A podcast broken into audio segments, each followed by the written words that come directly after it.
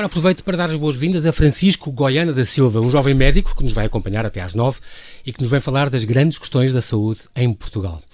Vamos tomar o pulso à saúde do nosso país, uma consulta a que não pode faltar e que já desde ontem eu estou-lhe a dizer isto.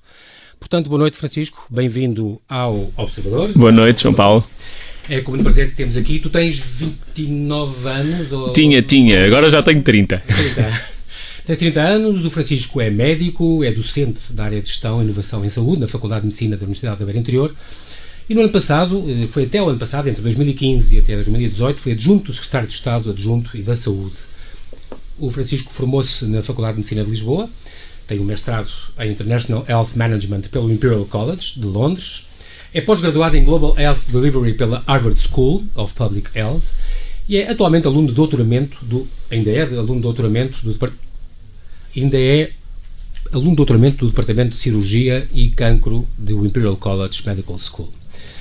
Quando, uh, Francisco, só aqui uma nota sobre a tua biografia, quando terminaste o curso, um, decidiste que não querias mais viver, uh, no fundo, dependente do, dos teus pais e por isso um, uma coisa que tu gostas, aceitas, gostas muito de desafios e aceitas desafios uh, facilmente. E uma coisa que tu disseste foi eu não vou parar, quanto mais me dizem que é difícil e é impossível, mais eu me agarro às coisas. E por isso acabaste por fazer, tiveste uma exposição de escultura fizeste assim umas é coisas verdade. para ganhar uma, uma, umas massas. É verdade, é verdade. E para uh, pagar o mestrado. Exatamente. Na altura, uh, o caminho mais óbvio a seguir seria entrar numa uma especialidade, como todos os meus colegas, mas apercebi-me que havia também alguma necessidade e, um, e, uma oportunidade muito grande para fazer e para, um, eh, para estudar mais sobre a área da gestão e da política de saúde, porque precisamos, e acredito que precisamos de médicos dedicados à política e à gestão de saúde. E, e para ir para um dos melhores cursos que na altura que era o do Imperial College, implicava ter a capacidade de pagar eh, uma propina uh, monstruosa, não é? Claro, sim, sim. Uh, e lembro da primeira vez que, que, disse, contei essa decisão aos meus pais, ficaram um bocado chocados, porque toda aquela ideia cor-de-rosa do filho médico que agora vai ver doentes no seu consultório para sempre, ficou um bocadinho defraudada e riram-se, disseram assim, muito bem, então queres ir estudar para o Imperial College, mas então vais ter arranjar maneira de o fazer. Quase certos de que isso seria impossível de acontecer. Mas pronto, na altura o que, o que encontrei como oportunidade foi fazer uma exposição de escultura uh, e contei com a ajuda na altura do, do meu padrinho de curso e de uma pessoa que muito admiro, que foi o professor João Labantunes, já não está entre nós, mas que foi o curador dessa minha exposição de escultura. Muito bem, depois um, foste o primeiro Global Shaper, uh, trata-se de uma rede internacional dirigida por, por jovens entre os 20 e os 30 anos, que têm vontade de desenvolverem projetos que, que no fundo, sirvam à sociedade. Foste o primeiro Global Shaper português a participar nas reuniões de encontro anual do Fórum Económico Mundial em Davos, isto já há cinco anos. É verdade, é verdade. Uh, na altura, o Fórum Económico Mundial decidiu criar esta comunidade uh, de jovens entre os 20 e os 30 anos, porque se apercebeu que nestas discussões do futuro do mundo não fazia sentido não envolver as pessoas que de facto vão viver o futuro do mundo, não é? E Lisboa foi uma das primeiras capitais a indicar estes grupos de jovens. Eu tive o privilégio de ser convidado na altura pelo Stefan Moraes, que era o, foi o, o, curador fundador dos Global Shapers em Lisboa, e, e, fui selecionado, fui chamado pelo Fórum Económico Mundial, então para me sentar à mesa de todos estes gigantes do, do mundo político, artístico, económico internacional uma, uma experiência de vida completamente. Depois também está aqui uma, eu estou aqui a ler uma, uma há oito meses que tu fazes parte da Organização Mundial de Saúde. Conta-nos lá, e foste a Moscou tratar disso? Aliás, vais lá voltar agora em breve? Fazer parte é uma, uma palavra muito forte. muito forte, mas sim, neste momento sou consultor da Organização Mundial de Saúde, do Departamento de Prevenção das Doenças Não Transmissíveis, uh, nas quais se incluem, por exemplo, a, a abordagem dos fatores de risco como uh, a má alimentação, o sedentarismo, o combate ao alcoolismo, o tabag, uh, tabagismo, etc. E isso, aliás, são, são cruzadas tuas que eu sei que são. Exatamente. depois, outro pormenor também curioso, um bocadinho sobre ti, além da parte da escultura, que, que, que já falámos, uh, tu também és autor de livros infantis. É verdade, é verdade. Não estava à espera dessa pergunta, João Paulo. Com, mas... com o Prime Books, publicaste uma. Exatamente, dois livros. Uh, ainda foram escritos enquanto eu ainda era estudante de medicina, com alguns colegas meus. O primeiro uh, foram sempre dedicados às crianças, são livros infantis, não é? Uhum, uhum. O primeiro visava desmistificar o medo da bata branca e foi inspirado numa, numa organização que nós fazemos todos os anos e que a Associação de Estudantes da Faculdade de Medicina ainda faz todos os anos, que é o Hospital da Bonecada, em que as crianças são convidadas a levar os seus bonecos e a serem tratados e a ajudarem a tratá-los juntamente com os estudantes de medicina. Isso é bom porque um dos meus filhos, João, eh, o, o outro que tu não conheces, uh, acaba por acho que foi no Centro Colombo, colaborou isso, já é o segundo ano em que eles vão. Exatamente. E, portanto, recebem, as crianças levam os seus bonecos e depois têm uns estudantes, eu, concretamente ele tem em psicologia, mas que ajudam a explicar, Exatamente. Aquilo é uma clínica com multi-especialidades, portanto temos psicologia, medicina dentária, é medicina em geral. É e é muito, muito boa. E é muito interessante porque, de facto, as crianças perdem o medo porque lhes é explicado e percebem o porquê das coisas. Muitas vezes o grande problema da nossa, da nossa medicina, e em particular dos dias, dos dias de hoje, é a desumanização da medicina. Uhum. E muitas vezes grande parte dos problemas residem no facto de não haver tempo para explicar, para conversar e para estabelecer esta relação de confiança entre doentes e utentes e médicos. E, portanto, na altura, podiam apenas ir ao hospital dos pequeninos ou da bonecada duas mil crianças e, portanto, sentimos a, a, necessidade de alargar esta experiência a todas as crianças que não pudessem ir também que, e vivessem noutras partes, partes do país. E escrevemos um livro.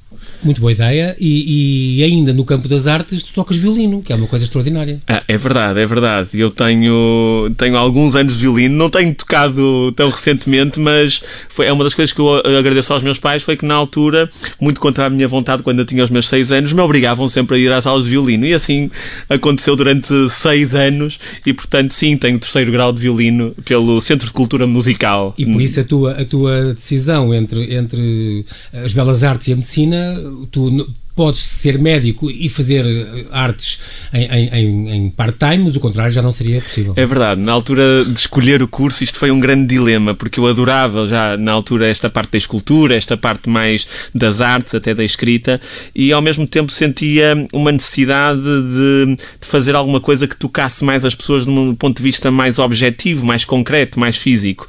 E porque e, e esta segunda vontade veio de uma inspiração que tive pelos médicos que passaram pela minha minha vida quando estive doente enquanto criança.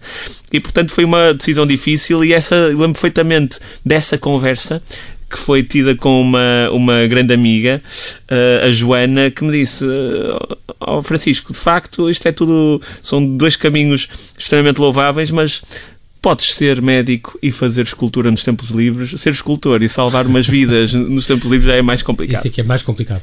Entre a tua experiência, nós temos quase a fazer um pequeno intervalo para, para uma síntese de notícias, mas entre a tua experiência, e antes de irmos às grandes questões da saúde em Portugal, também há aqui uma ida ao Líbano que tu guardaste alguma, alguma memória que te marcou. É verdade. Uh, esse foi o, o grande estágio fora de Portugal que eu fiz durante o meu curso e talvez tenha sido aí que nasceu a minha vontade de servir o, o país e mais em particular o Serviço Nacional de Saúde de uma forma diferente, fazendo políticas baseadas na evidência e fazendo gestão de saúde. O que me marcou na minha ida ao Líbano foi uh, o facto de ver gente a morrer à porta dos hospitais e das urgências hospitalares porque não tinham um seguro de saúde ou porque não tinham capacidade de pagar acesso à saúde. Isso marcou-me para sempre. E a partir do momento que tive essa imagem na, na, na minha cabeça, apercebi-me que, por muito mal que muitas vezes queiramos dizer do nosso Serviço Nacional de Saúde, ele é uma joia preciosíssima, uhum. porque aquilo que há de alternativa é muito mal. Uma joia que não podemos deixar cair e já vamos conversar sobre isso.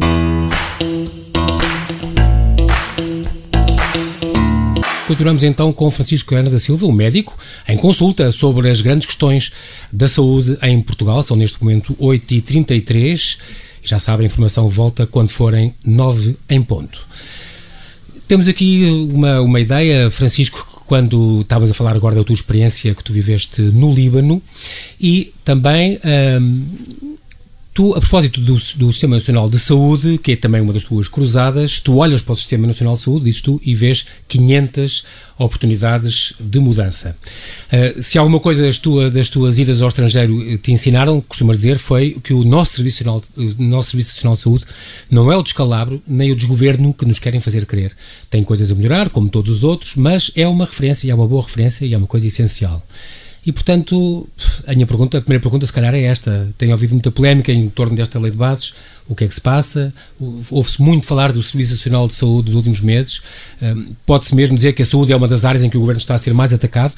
No entanto, os autores do tal relatório da Primavera, tu escreveste há pouco tempo sobre isso, publicado esta quinta-feira pelo Observatório Português dos Sistemas de Saúde, concluem que o Serviço Nacional de Saúde tem um prognóstico positivo, embora precise de manter-se em tratamento, digamos. Afinal, em que é que ficamos? Estamos bem ou nem por isso?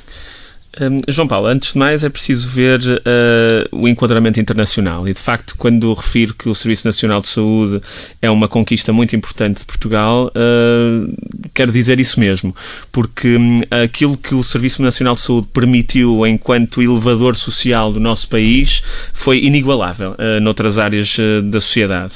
Portanto, nós vivemos de uma, uh, viemos de uma altura pré-revolução, em que os nossos indicadores de saúde eram de terceiro mundo, eram vergonhosos.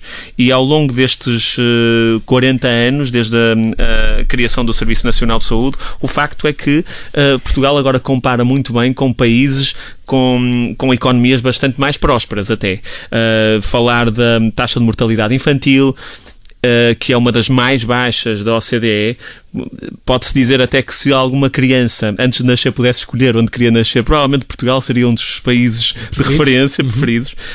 Um, e também a nível da, da esperança média de vida, os portugueses uh, vivem em média mais do que os restantes cidadãos da, da União Europeia.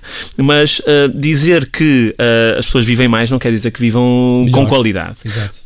E é, e é, aqui que está o, o, grande problema e o grande desafio que se coloca ao, ao futuro e à sustentabilidade do Serviço Nacional de Saúde de facto, depois dos 65 anos, os portugueses são dos povos que vivem com mais carga de doença. Uh, e isso coloca uma, uh, uma grande pressão sobre o sistema. Não só porque as pessoas uh, são mais doentes, sofrem de mais doenças, consomem mais cuidados de saúde, mas também mais medicamentos, por exemplo. E, portanto, se nós queremos que o Serviço Nacional de Saúde continue a dar resposta às necessidades do país, ele não pode ficar estático. E, de facto, ele foi criado há 40 anos para dar resposta a, uma, a um contexto epidemiológico, ou seja, um contexto de doenças que eram doenças muito agudas, infecções.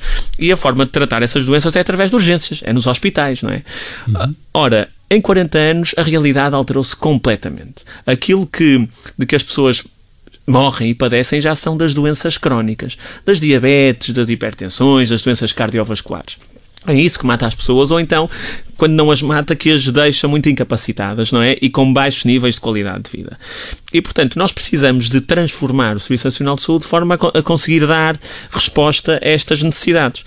O que nós temos visto é que, uh, muitas vezes, como eu costumo dizer, politizar a gestão da saúde é sempre perigoso porque a saúde há de ser das áreas em que, sendo essencial uma visão política e estratégia, e estratégica, as políticas devem ser sempre feitas baseadas na evidência. O que é que isto quer dizer?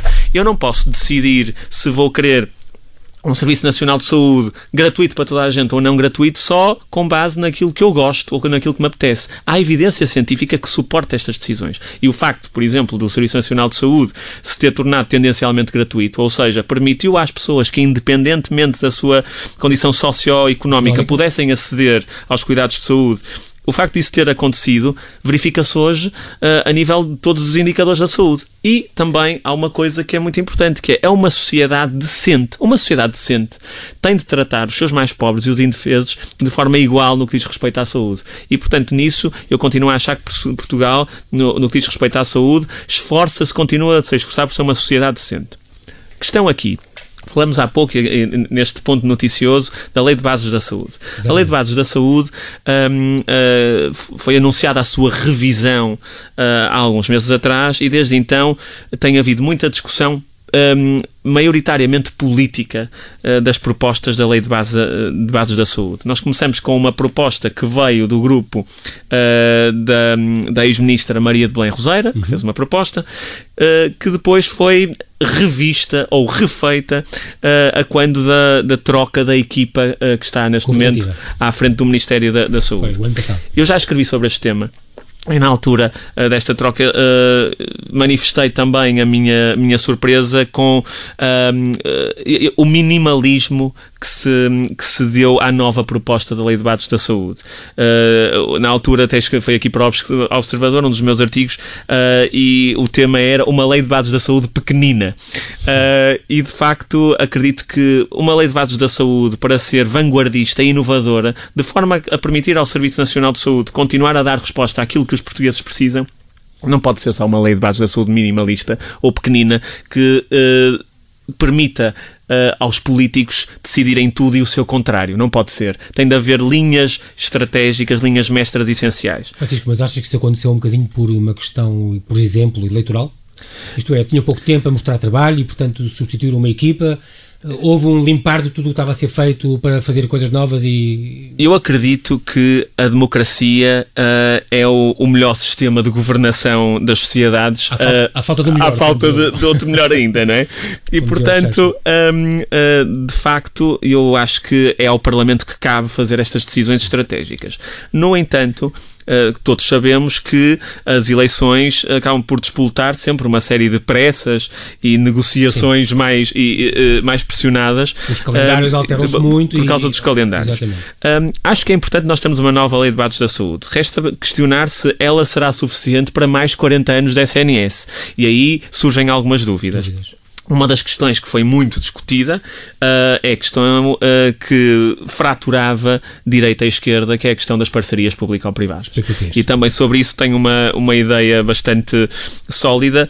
Eu acredito que uh, a saúde se gera, mais uma vez, com base na evidência. E quando há evidência de que um utente do Serviço Nacional de Saúde é pior tratado se for tratado num hospital que é público, que é gerido por um privado, do que se for tratado num hospital totalmente público, se houver essa evidência, eu serei o primeiro sempre a defender que não deverá haver e a, e não deverá haver essa parceria pública ou privada. Mas curiosamente há pouca evidência, há pouca evidência que permita dizer isso. Aliás, não, um, dificil, dificilmente se justificará como é que a, parce, o, a parceria pública ou privada do Hospital de Braga, que foi considerado no ano passado o melhor hospital do seu grupo, uhum. num, num, estudo e num ranking que foi feito sobre a qualidade dos hospitais do Serviço Nacional uhum. de Saúde, uh, dificilmente se justificará então porque é que foi que se terminou essa parceria pública ou privada, não é? Lá está, aqui entram as questões nas ideologias políticas. E resta sabermos se, enquanto, uh, enquanto portugueses, enquanto sociedade, uh, o que é que é mais importante, se de facto é fazer uh, gestão de saúde baseada em evidência ou gestão da saúde baseada também em ideologias. Isto é uma pergunta que nos devemos questionar enquanto cidadãos. Tu, aliás, fizeste, escreveste uma crónica mesmo chamada assim, a época da, estava aberta a época da caça às PPPs. Às parcerias público-privadas, exatamente. E, de facto, esta é a minha posição, que é, eu não defendo, por princípio, as parcerias público-privadas, mas defendo defendo um Serviço Nacional de Saúde em que as decisões de gestão são tomadas com base em evidência científica robusta. Tudo aquilo que não, que não o for uh, deverá ser questionado, um, a meu ver.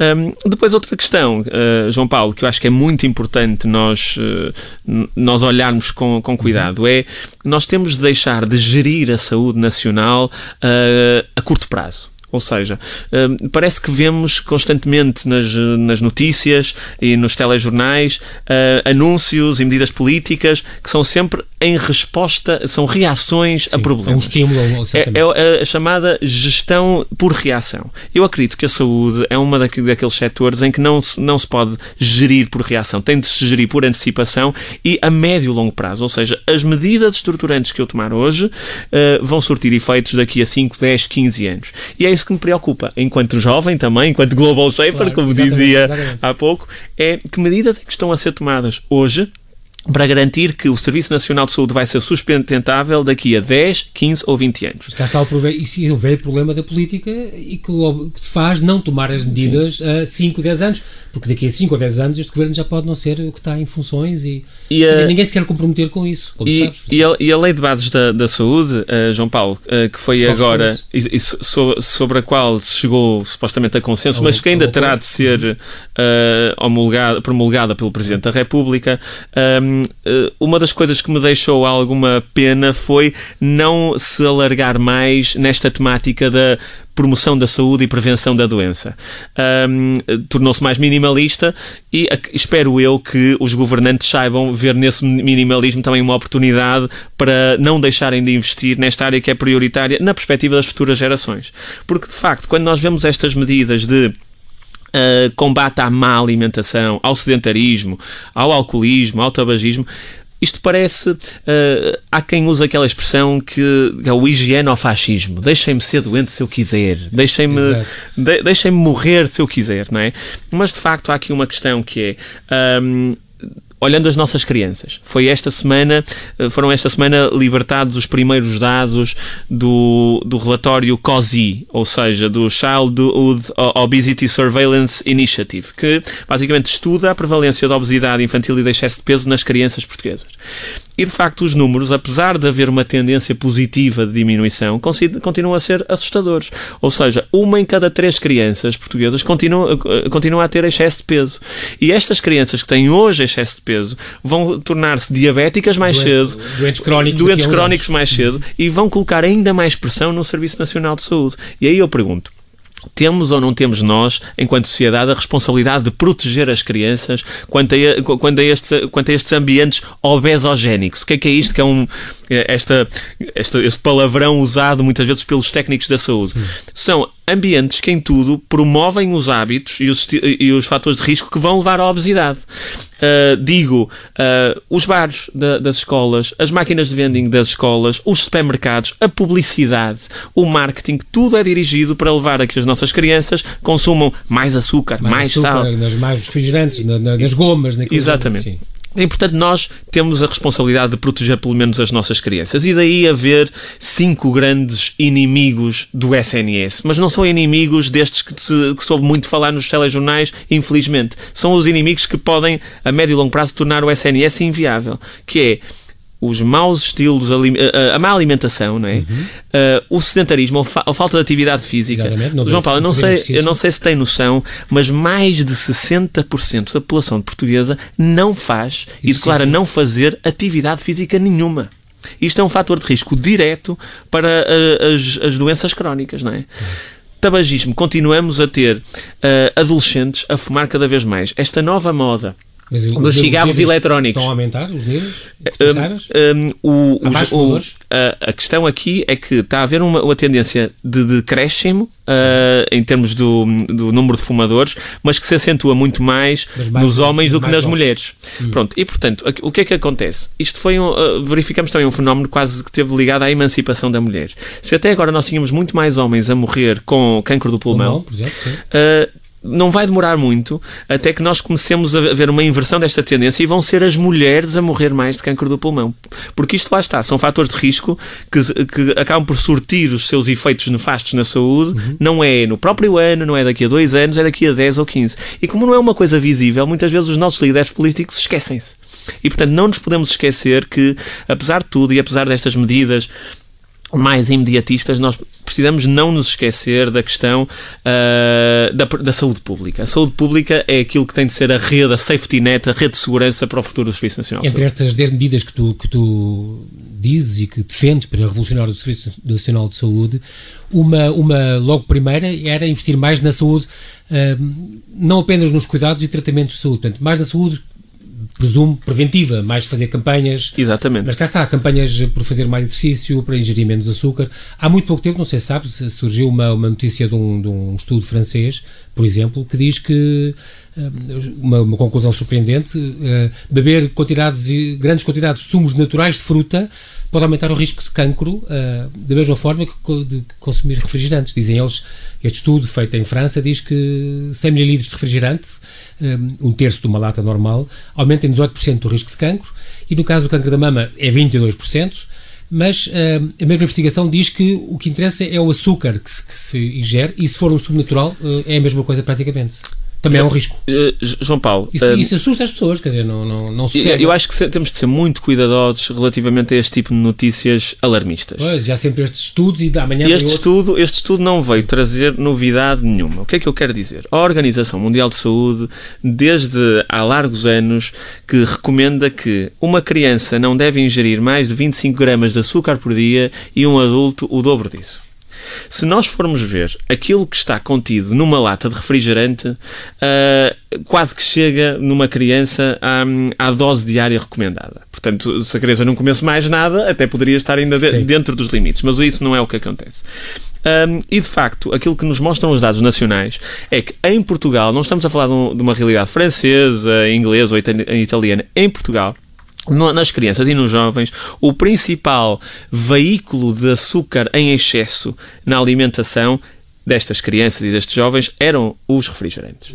E, portanto, daí ter justificado esta a, a, a taxação dos refrigerantes, que um, começa agora a surgir a evidência científica nacional, e eu, curiosamente, estou envolvido em um ou dois estudos desses, que, que mostra que, de facto, o que aconteceu não foi tanto a destruição da economia dos refrigerantes. Não foi isso que aconteceu. Que era, quase, que eles, que era quase o que eles defendiam. Exatamente. Atenção, estamos a falar de uma medida muito importante, Francisco, para explicar aos nossos ouvintes, uhum. que foi uh, todos os refrigerantes com mais de, com, com mais de X% de, de, de açúcar ou cortavam ou acima de, um certo nível uh, pagariam mais imposto. Exatamente, pagariam o imposto. E que está em vigor. Inclusive, se não me engano, a própria Coca-Cola mudou um bocadinho a receita para. A Coca-Cola terá sido do, do, exemplo mais diferente, mas que já vou falar dele. Uhum. Um, o, o, que aconteceu de facto é que uh, em 2017, dezembro de 2000, uh, em, em dezembro de 2016, ou seja, entrou em vigor em janeiro de 2017, esta nova taxa sobre os refrigerantes entrou em vigor. E de facto, aquilo que foi veiculado é que isto era apenas uma simples medida para o Estado Estado arrecadar mais receitas, não é? e, claro. e de facto arrecadou mais receitas à cruz desta medida, um, e que iria ser a destruição da indústria dos refrigerantes. E de facto não foi isso que aconteceu. O que aconteceu foi que em três meses os produtores de refrigerantes reduziram automaticamente a quantidade de açúcar adicionado que tinham nestes, uh, nestas bebidas. Isto prova que o que é que estava a fazer aquilo, todo o resto do açúcar lá? Uh, podemos perguntar-nos. Uh, existem estudos que falam do poder uh, viciante, viciante, do açúcar, exatamente. mas além disso, aquilo que é muito importante percebermos é que o açúcar provoca obesidade, o açúcar provoca doença crónica e nas crianças em particular. E portanto, voltando à tua à pergunta inicial, uhum. a questão de é ou não é pior o sumo de fruta ou o refrigerante? O problema está no açúcar. E, de facto, uhum. em Portugal, o principal veículo de açúcar na dieta das, das crianças eram os refrigerantes. Foi tomada uma medida nesse aspecto. Agora, açúcar é açúcar. Açúcar é açúcar e, de acordo com a OMS, quer seja açúcar da fruta, quer seja açúcar dos refrigerantes, açúcar é açúcar. E, o, e é o açúcar em si que tem este potencial hum, nefasto a nível de doenças oncológicas e também da obesidade. Portanto, o que precisamos de começar a perceber é que o problema não está necessariamente em eu deixar de beber refrigerantes uh, e passar a beber sumos de fruta apenas, ou eu passar a, beber refrigerantes zero, que só têm edulcorantes, que é outra, que são químicos. Exatamente. E quanto a isso ainda nem há estudos, mas hão de surgir e não, também não vão ser muito, ser muito sim, animadores. Sim, mas para estarem nestas bebidas também é porque são com certeza aprovados. São aprovados, mas normalmente o, o, tabaco também demorou 40 anos até se demonstrar que fazia, fazia mal à saúde, porque uh, eu, eu li, já não é do meu tempo, que tempos houve em que até se, se sugeria às grávidas mais ansiosas que fumassem dois cigarrinhos que era para acalmarem. Sim, e quantos anúncios eu lembro de ver com os médicos, os médicos a fumar e a recomendar eh, Pronto. várias marcas. E portanto, relativamente aos edulcorantes, essa eh, acho que iremos ter essa discussão daqui a alguns anos, ainda uhum. cá estará o João Paulo certamente exatamente, e, e discutiremos este dia, o dia 2. Mas, de facto, a questão é do açúcar. E uh, o que é importante é nós percebermos que o problema é que nós estamos viciados no sabor doce. E, portanto, nós precisamos é de começar a desabituar as nossas crianças e a desabituarmos-nos daquilo que é o sabor doce. Nós temos de começar a apreciar alimentos menos doces. Menos deles. doces. E, portanto, uh, está aí o grande problema. Portanto, um, uh, um sumo de fruta é menos questão, doce. Mas é uma questão cultural, isso. É uma, é uma geração. E aí precisamos de, desde que hum, somos pais até que somos avós, e temos aquela tentação de, quando levamos as crianças de férias, vemos aqueles boiõezinhos uh, tão, uh, tão bem parecidos e que até há algum tempo atrás pareciam uh, só as famílias chiques, é que davam os boiõezinhos de fruta às crianças. Esses boiõezinhos são muito piores e têm muito mais açúcar adicionado do que, por exemplo, uma pera ou uma maçã cozida, depois uhum. congelada uhum. pela avó ou pela mãe. Claro, claro. Não se compara, não é? Não se compara. E o mesmo se, se aplica, por exemplo, à questão dos cereais de pequeno almoço, não é? Isso quer dizer que eles ficam já viciados desde que são bebês? Desde que são, porque as crianças... E procuram sempre esse sabor. O, o, o fator aqui é que o açúcar, e há, há vários estudos que também discutem este tema, que é um tema controverso, o açúcar tem um, uh, um, uma capacidade viciante semelhante a outras drogas altamente viciantes. Um, um estudo que foi muito controverso foi o estudo que fez a comparação diretamente com a cocaína. O açúcar vicia tanto como a cocaína. E a questão aqui, mais uma vez, foi que se transmitiu uma notícia alarmante, mas a questão aqui é: não estamos a dizer se vicia tanto mais ou menos, estamos a dizer que muitas vezes usam os mesmos mecanismos neuronais no nosso cérebro para nos tornar viciados e isso é muito interessante. E depois também precisamos de perceber que é a disponibilidade do açúcar na nossa sociedade não se compara, felizmente, à disponibilidade da cocaína, não é? Portanto, o número de pessoas que hoje em dia estarão a morrer por serem, uh, por ingerirem quantidades absurdas de açúcar todos os dias será muito superior às que morrem por, por causa de consumir a cocaína, porque é uma droga, por assim dizer, um, um elemento viciante completamente normal, legal e acessível às nossas crianças, não é? Portanto, João Paulo, para te dizer sobre este estudo, não diz nada de novo, aquilo que nos diz é que nós temos de cortar no açúcar e o açúcar só mesmo aquilo que seja mesmo, mesmo, mesmo essencial e bom bom é água. Francisco, infelizmente o nosso tempo não vai dar para mais. Um, eu tenho de agradecer, mas nós, dois três, está, está marcado uh, o nosso encontro aqui outra vez. Aliás, eu tenho aqui uma série de crónicas tuas que depois uh, quero passar a pente fino uh, sobre, e também sobre a obesidade infantil. Esta chamada E Viveram Hipertensos, Obesos e Diabéticos para Sempre. Estas crónicas que fizeste sobre o sedentarismo, que é o oitavo pecado mortal, como tu lhe chamas, sexo, açúcar e rock and roll. São várias crónicas tuas e vários assuntos muito, muito bons a pegar. Eu despeço mais uma vez, obrigado por ter aceitado obrigado este convite. Um, para este serão carregado de diagnósticos e desafios para a nossa saúde. Marcamos nova consulta no mesmo dia, à mesma hora, na próxima semana. Obrigado, Francisco. Obrigado, até para a semana.